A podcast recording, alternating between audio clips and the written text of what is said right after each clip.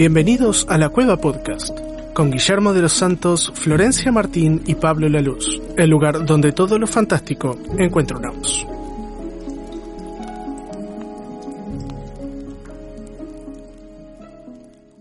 Bienvenidos nuevamente a la cueva en este episodio que es como un poco diferente porque es el primer episodio de la Cueva Podcast en el cual no hacemos un review de un libro, sino que hacemos un review de una película.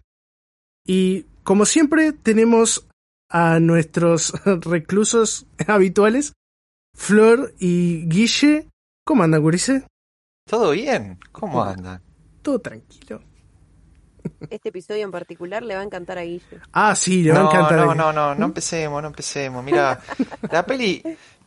¿Por dónde arrancó? Eh, Por el principio Por el estaría principio. bueno. Esta película llamó mucho la atención, no solo porque Guille dijo que no le gustó y que le hizo querer vomitar, lo que me dio Me una gustó la película, pero porque me, me generó asco y, y nunca me había pasado que una película me repugnara. Que me sacara el apetito. Yo qué sé, a mí no, no me llamó tan, o sea, no me disgustó tanto. Sí, era un asco, pero tampoco Tampoco al punto de otras películas que, que tienen como gran contenido de, de revoltura de tripas. Ponele. El Hoyo es una de las películas que son, eh, primero, películas españolas, es una película española, es una producción original de Netflix y es de las pocas películas españolas que me gustó. Y además ganó cuatro premios. Y encima ganó cuatro premios. Una de, una de las cosas que a mí más me llama la atención es no solamente que sea una película extranjera que tenga tan un nivel de producción como súper, súper elevado, sino el nivel de atención que tuvo, porque fue como el meme pre-cuarentena. Total, Sí. total. La verdad que escaló El sticker de obvio, obvio. Obvio. El viejo. El sticker del viejo que dice obvio, para los que no están un poco al tanto sobre de qué se trata esta película, esta película se trata sobre un una persona, ¿no? que va voluntario a un centro de reclusión, la cual uno no sabe si es subterráneo, es un rascacielos o qué pasa. La cuestión es que están en niveles, ¿no? Y hay dos personas por piso. Y el objetivo de la prisión, ¿no? Es mantenerte con una comida al día, en la cual desde el piso, el piso 0 hasta el piso 300 y algo, 333. 333, hay un hay una sola mesa de banquete. Entonces, siguiendo la lógica de que hay dos prisioneros por piso, hay 600 666 personas. Se supone que va bajando la comida piso por piso y cada vez queda menos. Por supuesto que los que hay, la, la gente que come al principio, en los pisos principales, ¿no? Comen primero, se comen hasta hartar, pero los que están en los últimos pisos, no. Se van comiendo las sobras de los demás, los de abajo. Claro, los de abajo comen las sobras de los de arriba. Claro, los únicos que comen la comida eh, intacta son los del piso cero. Porque después la misma plataforma, o sea, no es que la comida se repone ni nada de eso, la misma plataforma es la que va descendiendo entre todos los pisos y tiene una duración este, establecida para permanecer en cada piso, para que los reclusos puedan alimentarse si es que la comida les llega. Claro, si es que le llega. Y si es que le llega en condiciones, porque una de las cosas que más me llamó la atención de la película, ¿no? Es lo mierda que es el ser humano. Olvídate. Lo que hace por la supervivencia, por un plato de comida. No solo por la supervivencia, sino por eh, la hazaña de hacerle el daño al de abajo. Al otro. Mm. Porque no, vos podés comer como un ser humano civilizado, aunque no tengas cubierto, vos vas, comes lo tuyo y no destruís el resto. No te subís arriba de la mesa, pateás toda la comida, pisás toda la comida y comes la comida pisada del de, del de arriba. No solo pisadas, sino que también hacían a veces sus necesidades sobre la comida. Claro, Las copían. las copían y pero vos te pones a pensar, ¿para qué? Sí, es la hazaña de hacerle mal al de abajo. ¿Sabían que la película causó como que mucho revuelo porque también es como una analogía de la sociedad capitalista? Es que prácticamente. Y se va al carajo igual, pero, pero a mí me dio... A mí me dio... ¿Saben cuándo me dio asco? La parte, la escena de... La parte que comen carne humana. Ah, esa. Sí, boluda. Ahí fue cuando me dije, no, no, no quiero cenar hoy. Y bueno, cuando nosotros estábamos mirando esas partes con Pablo, andábamos diciendo, vos, sale ese bacon. No, no, tendrías Claro. que haber visto el chat de Netflix Party. Fue una cosa... Ojalá. Fue excelente. Dándole palo al viejo de una manera angelical. Claro, porque además la película se centra como en dos personajes principales, ¿no? El que es protagonista de la historia, ¿no? El verdadero protagonista. Y ¿Cómo se llamaba? Goren. Goren, sí. Gore. Y después... El nombre te lo dice. Y después está el primer compañero de Goren, ¿no? Que es un veterano. Sí, que el, el veterano está ahí no por voluntad propia, como está este tipo, sino porque eh, se calentó mirando un anuncio. Ah, sí, ya me acordé. De un cuchillo. El Samurai Blue. Claro, el Samurai Plus, porque primero le vendieron un afilador de cuchillos. 3000. Y cuando compró el coso, vio que había otra propaganda de la misma persona, pero vendiéndote el cuchillo. El tipo se calentó tanto que tiró la tele por afuera y, y mató a un tipo que resultaba ser un inmigrante ilegal que estaba caminando por la calle y se comió un televisorazo. y el tipo está ahí. La cuestión es que a todos los prisioneros se les permita ingresar con un objeto. No importa qué, un objeto. Y ese objeto va a permanecer con ellos durante el resto de su estadía. El, nuestro personaje principal vino con um, un libro. ¿No? Que en este caso creo que es el Quijote de la Mancha, si yo no te mal. Sí. Sí. Y adivinen con qué vino el viejo. Con el Con el cuchillo. Samurai Plus. Obvio. Ah, obvio. Loco viejo. decir obvio. La cuestión es que en un punto, ¿no? Obvio.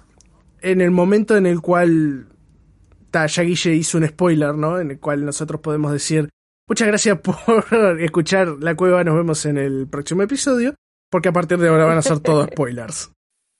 Sí. Total. Entonces, Si no quieren comerse un spoiler de lo que es esta película o no quieren este, adentrarse más en el tema sin haberla visto, les recomendamos que la vean y que después este, puedan empezar a compartir este debate que se va a armar entre nosotros, que la verdad está muy bueno porque la película tiene muchos puntos de vista diferentes para analizar. sí, por supuesto, es una película súper interesante, no es una película... La No la trama- vean comiendo. Solo vos, solo vos. que sí, no, yo te digo que no solamente eh, no es tu típica película de terror, que es terror sin sentido, es masacre sin sentido, sino que yo le asocio más como una película, por ejemplo, más del, del lado del juego del miedo, ¿no? Que es gore, Uh, sí. pero que tiene como todo un, un twist filosófico por detrás que Claro, tiene una trama interesante, no es matar por matar. Claro, pero tampoco, tampoco uno dice, no es justificable, es entendible, pero no al punto de lo justificable. En un, en un momento el viejo se muere, ¿no? Y hay un tercer personaje que entra y sale, que es una china que está buscando a la nena, a su hija. Y a mí, a mí me gustaba el personaje de la china. El- Era la propia. lo que hablábamos en, en- en el chat de, de Netflix, ¿no? En el Netflix Party, que era, cada vez que aparecía la china era... ¡La china! La, la llena. ¡La china! Aplaudíamos. Claro, Sí, apla- sí, sí. aparecía la China y aplaudíamos. Era tipo, está bien, algo va a pasar, algo clave va a pasar porque apareció la China. Claro, porque aparte siempre que aparecía la China, alguien se moría. De verdad. O algo interesante pasaba. Sabías que aparecía la China y no, no podías sacar los ojos de, de la pantalla.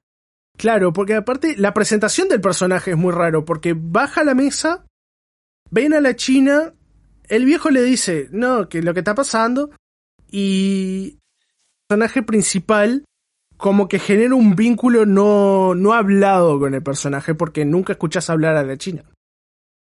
No, lo único que escuchas es. En ningún momento se escucha hablar a la En China. ningún momento se ningún- escucha hablar a la China. Sin embargo, cuando baja la plataforma al, al siguiente, la China es una masacre con los de abajo. No, no, es Pero muy... porque los de abajo también querían hacer cosas que no estaban debidas con ella. Y la mina, olvídate.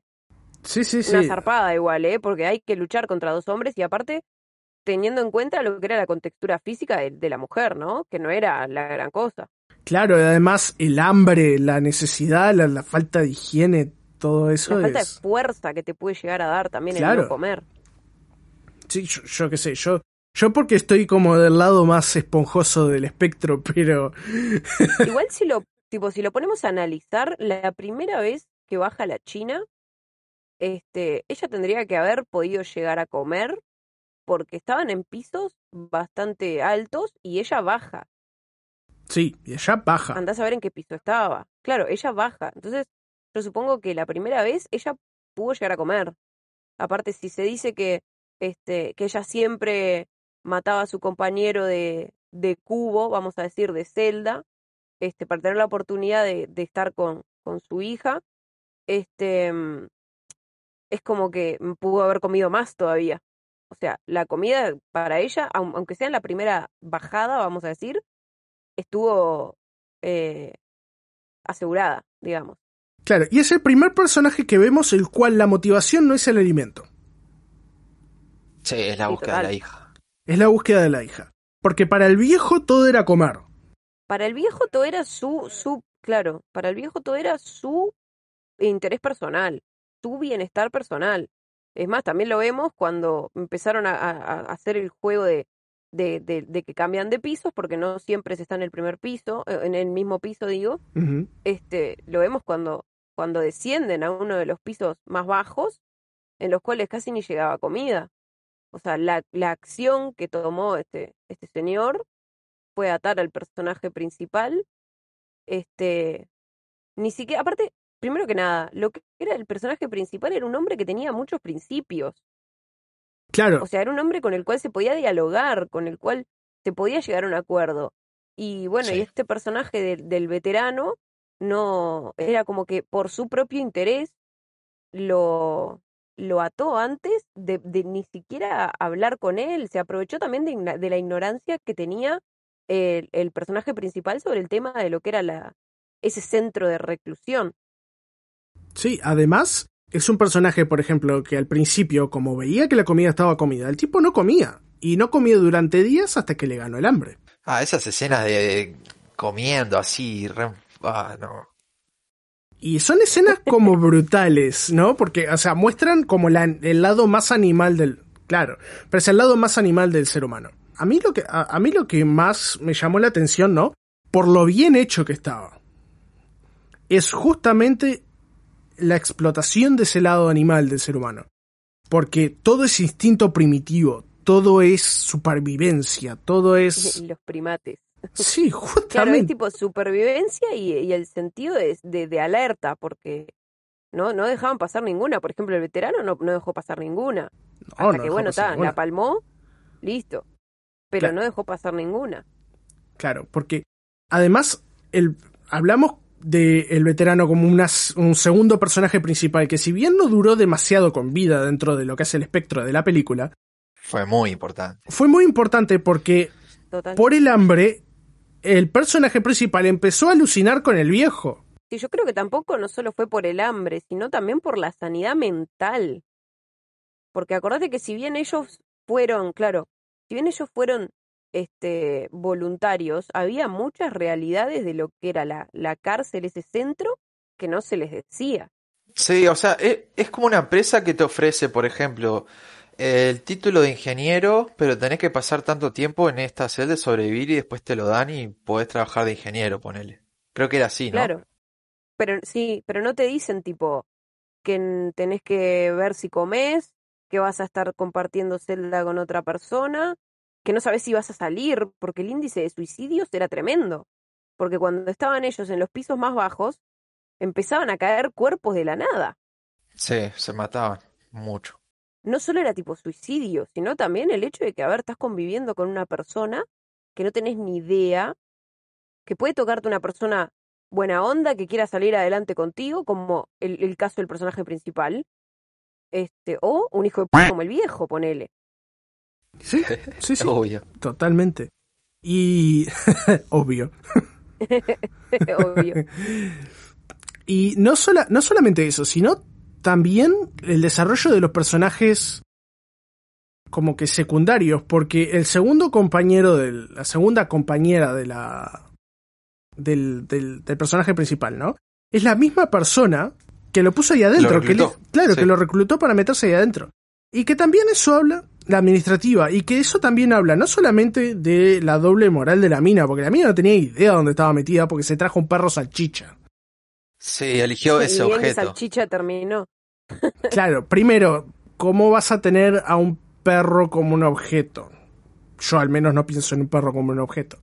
Pero Total. este, sino también la doble moral del tipo, porque no solo vos tenés el desarrollo de los personajes secundarios, sino que tenés como el lado más oscuro del, se- del personaje principal. Porque, a ver, vamos arriba, vos no te encerrás en un coso así para tener un título de ingeniero, yo que sé, estudiá flaco. Claro. Pero estaba gran parte, igual, gran parte de lo que era la población estaba metiéndose ahí adentro. ¿No viste todas las filas de aplicantes que había? Que no se sabía si le daban el, el sí o no. El sí o el no, claro. O sea, Eh, eh, yo, yo- a mí me gustaría como un- una explicación de cómo está todo afuera. Sí. Claro. Es, pero también es como la visión del ser humano de ir a lo fácil. De la salida fácil. Sí, es la salida fácil. Es el, ot- el otro lado animal del ser humano. Es el- la ley del menor esfuerzo.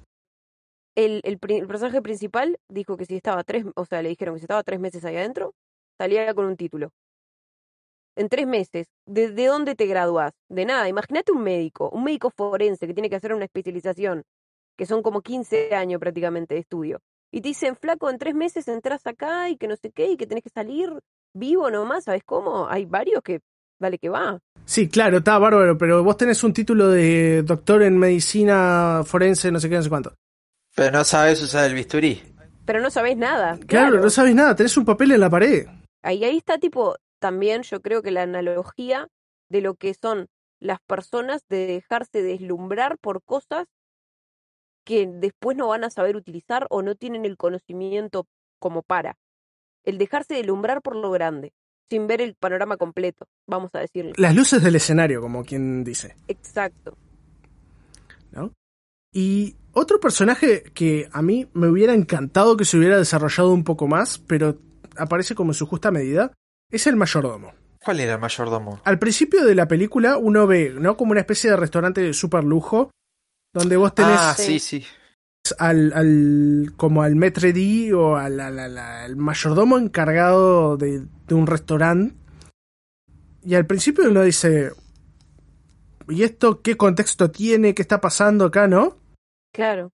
Uno no entiende nada. Y uno no asocia un pedazo de la película con el otro pedazo de la película hasta que empieza a ver cómo está armado el La desarrollo de... cronología. Claro, la Sí. cronología, cuando empezás a ver que es un banquete y el veterano habla de la gente que está arriba, yo lo primero que me pensé era que era como una situación estilo los Juegos del Hambre, en el cual los de la alta sociedad comían primero y las sobras caían a la prisión. No pensé que era un banquete armado a propósito para los prisioneros y que iba bajando y se iban comiendo.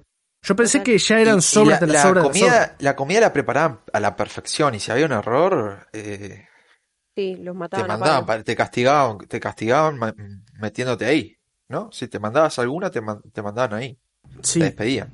sí, sí, sí. Y además que lo que era el banquete era formado, era constituido por todos este, los platos favoritos de todas las personas que estaban ahí adentro. Siempre bajaba lo mismo, o sea, la misma comida.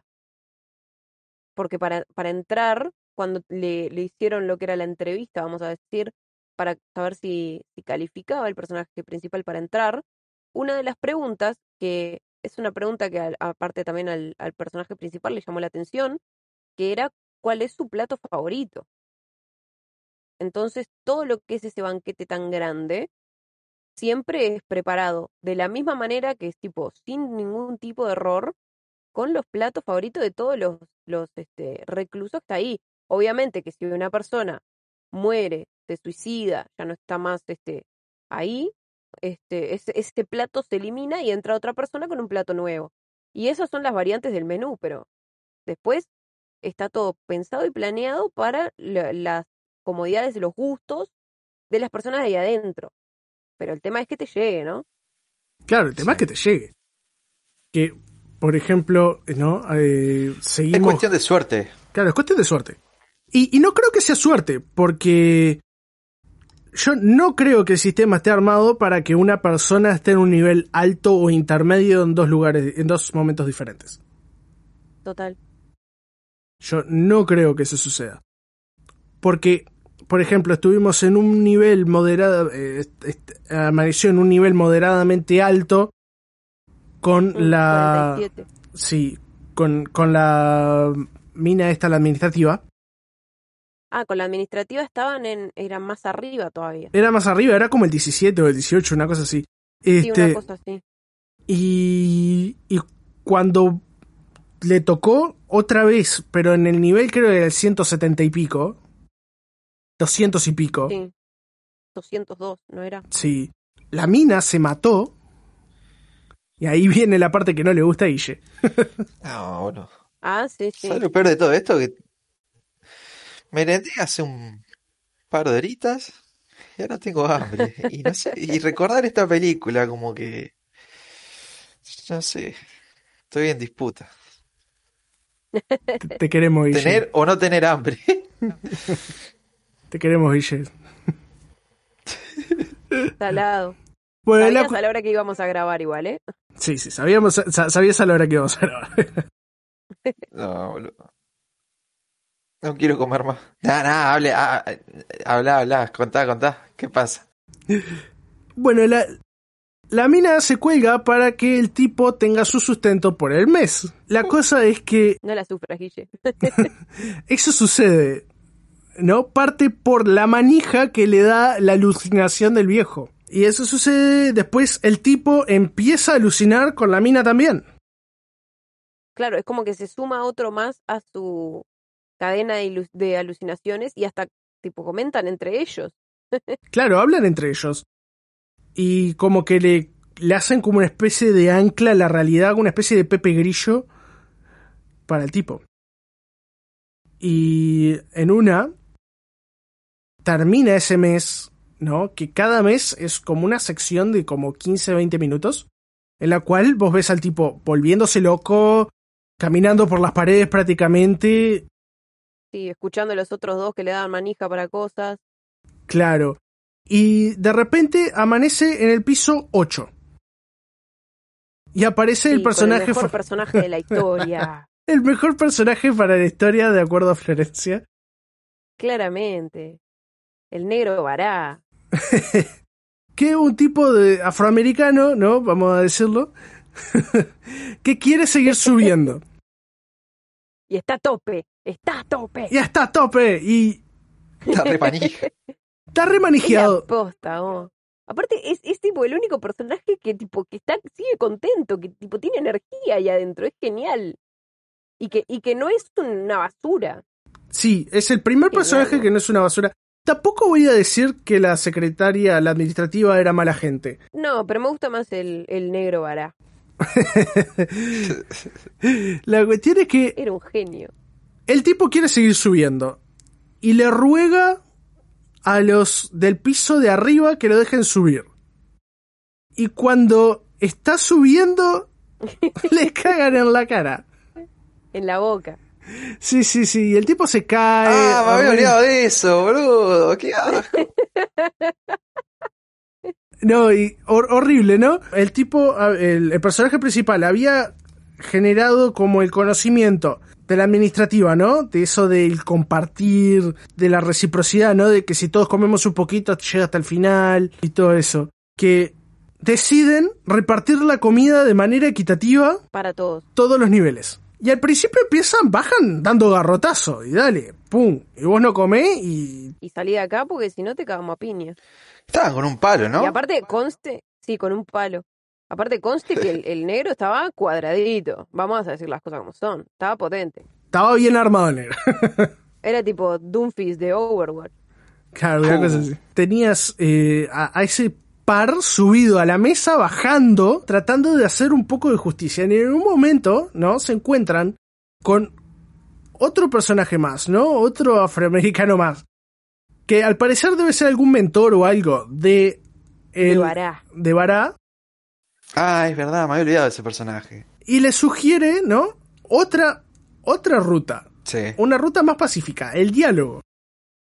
Que al parecer nadie tuvo dos riñones de, de- de- de frente. Para decir, bueno, gente, vamos a decir las cosas antes. Claro, vamos a hablar, vamos a ser seres humanos, no, ¿para qué? Es una animalidad pura. Es que claro, como que ese lugar también saca tu lado más este animal Oscuro. y el único que tenía es esa humanidad, vamos a decir, este que se ve que estaba intacta todavía, era este personaje de- como del mentor, vamos a decirle. Claro, exactamente. Y lo que a mí más me llamaba la atención, ¿no? Era justamente eso, sino también su compañero, bueno, no sé si se dieron cuenta. Que Mm. seguía la misma lógica. Sí, porque también aparte, yo creo que también es el hecho de con, con la persona que te toca, porque podés ser una persona abierta al diálogo y tener semejante personaje como, como el del mentor este, eh, compartiendo celda contigo, que también te incita a ver las cosas de esa manera. Si tu compañero no se vuelve un animal, un predador prácticamente para con vos, no hay necesidad de que uno se, se vuelva a uno también. Entonces es como también esa, esa reciprocidad, vamos a decirle, y ese balance que se tiene que mantener entre dos personas que no se conocen. es la otra de que sugieren llevar un icono, ¿no? Que algo que baja tanto y nunca vuelve nada, termine volviendo un postre. En este caso es una panacota. Y sin embargo siguen bajando y protegen a la panacota, reparten todo menos la panacota y su y bajan y bajan y bajan y bajan y bajan. Y siguen bajando pese a los a los niveles y a la estimación que, que había hecho el personaje, porque la plataforma no se detiene donde no hay gente No hay viva gente ya. y sigue bajando y llegan hasta el último nivel, el 333. Y ahí había una niña, la niña que estaba buscando la, la, la china. Mm. Y la, La supuesta hija. la supuesta hija, la niña tenía hambre, le terminan dando la panacota. Y ahí es cuando llega el momento de iluminación de nuestro personaje principal, que es eso, para que sea el mensaje. Claro, la niña es el mensaje. Porque no solamente es traer o subir un postre de vuelta, sino que es justamente llevar un ser vivo que no se suponía que debería estar ahí en un primer momento. Estuviera ahí. Aparte, no, no puede haber menores de cierta edad De en 17. esa cárcel. De 17, ahí va. Sin embargo, ¿Qué hacía ahí? ¿Qué hacía ahí? No sabemos. La, Claro. la historia no nos la explica. La cuestión es que después sigue bajando y hay como una especie, es el momento como más místico, que es eh, que baja la mesa a como una especie de, de, de vacío negro y ahí es donde termina. Y yo lo primero que pensé es, me muero que aquí terminan todas las mesas y siempre es una mesa nueva la que baja. Total. Yo pensé, pa, todo este esfuerzo al pedo. Este, y después el tipo se da cuenta. Sí, es el hecho de, de que nosotros lo, lo discutimos mucho con Pablo cuando estaba pasando eh, el momento que era como diciendo, entonces, el, ¿qué pasó con el personaje principal? Porque el, era el viejo que le estaba manejando y porque él quería subirse a la plataforma para volver con la niña de nuevo, para arriba. Pero si, si se acuerdan, el viejo es el que le dije, el que le dice, el mensaje es la niña. Y él le dice, sí, pero yo tengo que entregarlo. Y el viejo le dice, no es necesario, el mensaje va a ser oído igual. Y lo convence para que se baje de la plataforma y se quede en esa especie de vacío oscuro, porque no había ni una luz. Este, se entonces yo digo, ¿se murió? ¿Hizo ese traspaso? Tipo, de, como de, de, de, como, como esa transición, vamos a decir, del alma hacia donde estaba el viejo y la otra señora que después no apareció más, o realmente quedó ahí en el vacío, en la nada de, de la nada. Claro, es como un momento como de transición, un momento de revelación, como un momento de recepción, de redención, perdón, del personaje. Todo el mal que hizo, de todo lo que ha pasado, de toda la retrospección que el loco, eh, que el loco hizo, que se ve reflejado Terminó en eso. entregando su vida. Claro, terminó como entregando su vida por algo que es más grande que él, como para hacer la diferencia. Que no quedó claro si se murió. No, la película te lo deja abierta. Puede seguir vivo y él estar vivo en ese vacío debajo de todas las plataformas, pero no había nada.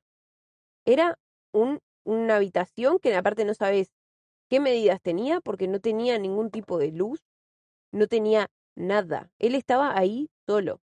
Y ese es el terminar de la película. La niña subiendo y él ahí, en la nada. Y eso es lo que a mí me gusta de muchos, muchas películas, ¿no? Que te dejan como a tu criterio eso. A libre interpretación, claro. Exactamente, a libre interpretación. Y eso es lo que a mí más me gustó de esta película, ¿no? Porque la película termina con la niña subiendo con el... Con la plataforma. Con la plataforma, con la comida, y termina. ¡Pum! Créditos. Yo, yo me vi como un punto de vista de un youtuber que no me acuerdo quién era, eh, que hace como que una analogía a Don Quijote de la Mancha. Porque también te, te da a entender la película como las alucinaciones que el personaje tiene. Está loco. Y una teoría es que decía que la niña nunca existió, que lo está alucinando, eh, que sí existió. Entonces te deja muchas posibilidades como para pensar qué fue lo que pasó. ¿Qué, o qué crees Sí. creer qué es lo que va a pasar o qué pasó con el, qué va a pasar con la niña. Sí, yo no creo que eh, la niña haya sido una alucinación, si no el negro no lo hubiera podido ver. Sí, Claro. además. Está esa, ¿no? Y después eh, está el hecho de que a mí lo que a mí me parece que fue una alucinación, sí, fue eh, eso del bajar a la nada. A la nada, sí, sí. Eso, eso me parece que eso sí fue una alucinación. Sí, porque si, si nos acordamos, el negro la palmó. Sí, se murió. último. Sí.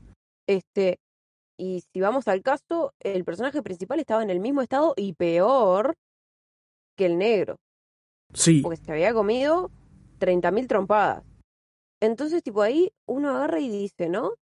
Si el negro, que no había salido tan lesionado como el personaje principal, la palmó, es también el hecho de que, bueno, el personaje principal, que estaba en la lona, a lo último cuando llegan a ver a la nena, este, y que hizo lo que pudo para hacer que la nena subiera a la plataforma, para mí que hizo eso, y eso fue como con su último respiro de vida, vamos a decir. Y después es que él hace esa transición a ese lugar de vacío, de calma, de silencio, pero porque él ya no estaba en el plano de los vivos, digamos. Claro, porque es salir de toda esa... eh, no ruido, porque es como...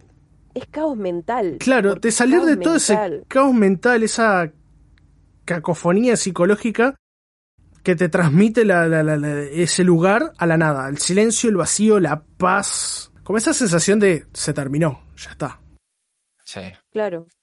Además, si te lo pones a pensar también, a lo último, cuando, cuando descendieron a este lugar, el personaje principal ya se podía parar y caminar tranquilo, de mientras que cuando intentó que tuviera la nena para la plataforma, ¿te acordás que se arrastraba porque no podía pararse? Claro. Para mí es como ese esa Es una línea transición. que te sí. ma- claro, que te marca que el personaje principal ya no está vivo. Puede haber millones de puntos de vista también, ¿no? Porque es una película muy interpretativa. Sí, muy interpretativa. Pero es una película que es eh, más que por su posible ambientación o su posible su posible visual desde la óptica del terror. Yo lo, yo lo tomaría más como una, como una especie de thriller psicológico más que como una película de terror. O, y ciencia ficción, porque Sí, la plataforma que baja, eh, la torre, todo distópico también. Claro, ciencia ficción seguro porque entra dentro del terreno de no sabes en dónde estás, no hay arriba, no hay abajo, simplemente como esa, esa nivelación. Estás en, como en un plano, arriba, ves el inmediato arriba, ves el inmediato abajo, pero no le ves el final, ni el Claro, es como una principio. incertidumbre constante. Es una incertidumbre constante, exactamente. Y me parece una, una excelente película para, yo que sé, para considerar desde ese punto de vista del psicológico. Yo, mi ranking personal es un 4 de 5. Sí, yo también la pondría en un 4 de 5. Este, si bien siempre me gustaron lo que son los thrillers psicológicos así, prefiero ese tipo de suspenso barra eh, comedero de cabeza antes que el, gore sin sentido o el terror que ya, vamos a ser claros, ya no queda casi terror, porque es prácticamente una copia burda de una de otra película. Prefiero las películas así. Yo la recontra recomendaría para ver. Me parece que dependiendo de la persona que la vea, es eh, el ojo crítico que puede llegar a ponerle. Y nada, em, que si bien hay personas blanditas que no le gusta. Pero para no miren la peli comiendo, o sea, es, es fácil. ¿no? Yo no miraría esa película comiendo pop, te, te saca el hambre. te- ah, qué asco. Y bueno, y, a ver, tipo, dale la Igual, gracia igual le doy, igual que- yo también le doy un, le doy un 4 de 5 porque me encantan las películas así, por eso me encantó la película, pues, me dejó viajando. A mí, Eh. a mí- a mí me parece que en el momento en el cual uno se mete en la película, ahí es cuando vos tenés el efecto que te pasó a vos, Guille. Como que te invertís en la película y estás súper comprometido, súper metido dentro. Y ahí sí, ahí sí te entiendo que te pueda llegar a revolver. Pero si uno lo mira, yo que sé, yo lo miré tomando notas para esto, entonces lo miré como, ah, mira, otra película más. Claro, yo lo miré como intentando recordar los datos para hacer este debate. Y además, de mientras que lo estaba mirando, este estaba probando unas cosas de maquillaje, o sea, tipo, estaba en las dos cosas a la vez. Claro, no estaba, yo no estaba 100% concentrado en la película. Yo estaba sup- 100% concentrado, ¿para qué? ¿Para qué? claro, súper, súper invertido. Sí, ojo, o sea, no es que no le diera pelota, porque muchas cosas me quedaron sin siquiera después anotarlas, porque dije, uy, empezó la película y no anoté nada. Esa fue mi primera este, impresión. Claro. Pero me quedó, me quedó mucho sin siquiera sacar anotaciones. Y, y después de la película dije, ah, bueno, cuando termine, escribo lo que me acuerde. No escribí nada, para serle sincero, no escribí nada, pero me acuerdo de todo. Claro, pero yo escribí, yo escribí toda la película. Toda la película estuve tomando notas. y puteando por chat. y puteando por chat, sí, es porque no puede Claramente. faltar eso. Y, Eso es lo mejor. claro, Bueno, yo tengo una pregunta para ustedes y para los que están escuchando, para que dejen en la caja de comentarios. Quiero, A ver, a ver. ¿qué objeto, qué objeto se llevarían a ese, a esa torre? Ustedes dos, y los viewers también, que, los, los listeners, los que escuchan, los que están viendo en YouTube, que dejen en los comentarios qué objeto llevarían. Buah, con Pablo entramos en una eterna discusión con eso, porque si volvemos a lo que eran los personajes, varios le decían, y usted trae un libro a un lugar así, y había gente que llevaba plata. ¿Para qué vas a querer plata? Un loco cuando estaban bajando por la plataforma, una tabla de surf. O sea, ¿qué carajo? Y, y otros una piscina. O sea, ¿qué? O sea, Sí. Era, y después le decían, ay, y usted trae un libro, señor, me trae una biblioteca entera. O sea, porque me sirve para algo, distraigo la mente, flaco. sí, aparte, en una, en un- en una de las escenas de locura del tipo, el tipo se empezaba a comer las hojas del libro. Mm, es verdad, es ¿Viste el verdad. El hambre, ahí te muestra a lo que puedes llegar con tanta hambre. total. Yo creo que también iría por un libro, porque no la veo mala, pero un libro potente, grande, de esos que te sacan la mente de las cosas.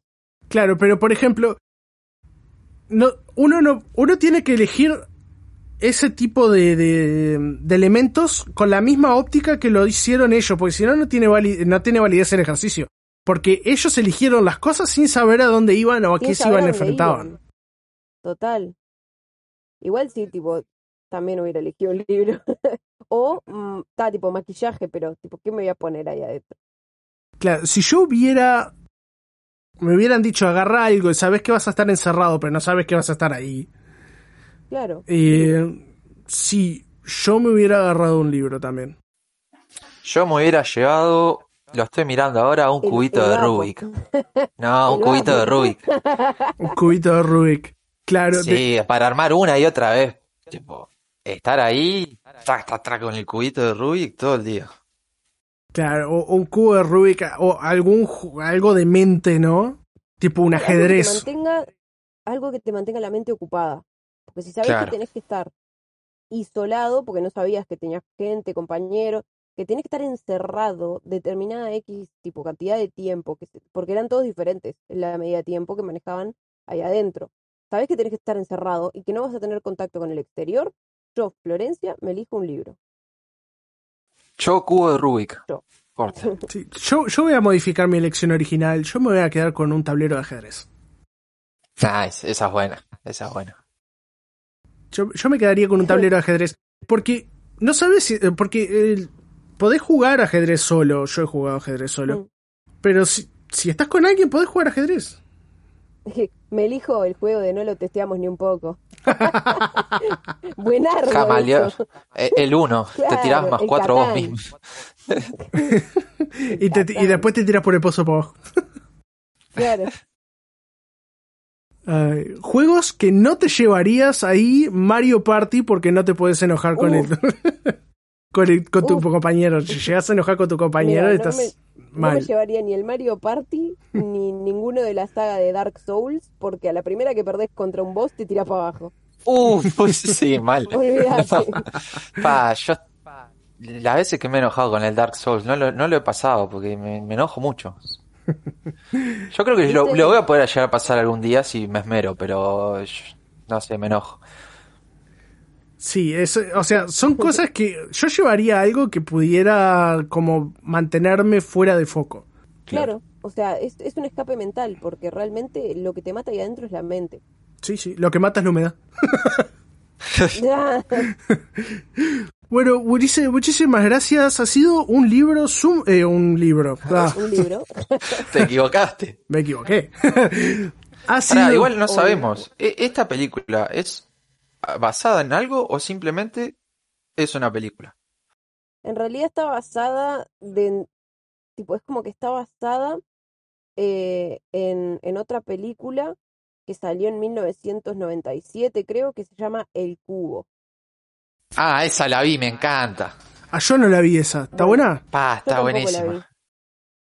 Yo la vi hace mucho tiempo, pero es, es, toda una saga. Hay como una, hay como una saga. si quieren la, la podríamos ver. Podríamos hacer un review, sí, podríamos, hacer un review. Netflix Party si está ahí también. Es que sí, este, dice que es una heredera obvia de El Cubo. Sí, ahora que me lo dijiste, tiene totalmente sentido no, o sea, no, no, tiene relación con ninguna obra literaria, digamos. 1998 salió. Bueno. Sí, es viejo. Es, o sea, los libros, tanto como las películas. los libros, tanto como las películas, son una, una fuente de inspiración ¿no? y una fuente de imaginación que también te puede llegar a hacer correlaciones con un montón de otras cosas, como ya hemos hecho. ¿No? Y se puede dar a potencial divague. En fin, muchísimas gracias, Gurises, por eh, participar nuevamente de este episodio. A ustedes, eh, oyentes, muchísimas gracias por escuchar. Y nos vemos en el próximo episodio. Esto es todo por este episodio. Si quieres colaborar con el programa, hay links en la descripción. Una simple suscripción o un like llega más lejos de lo que puedes creer.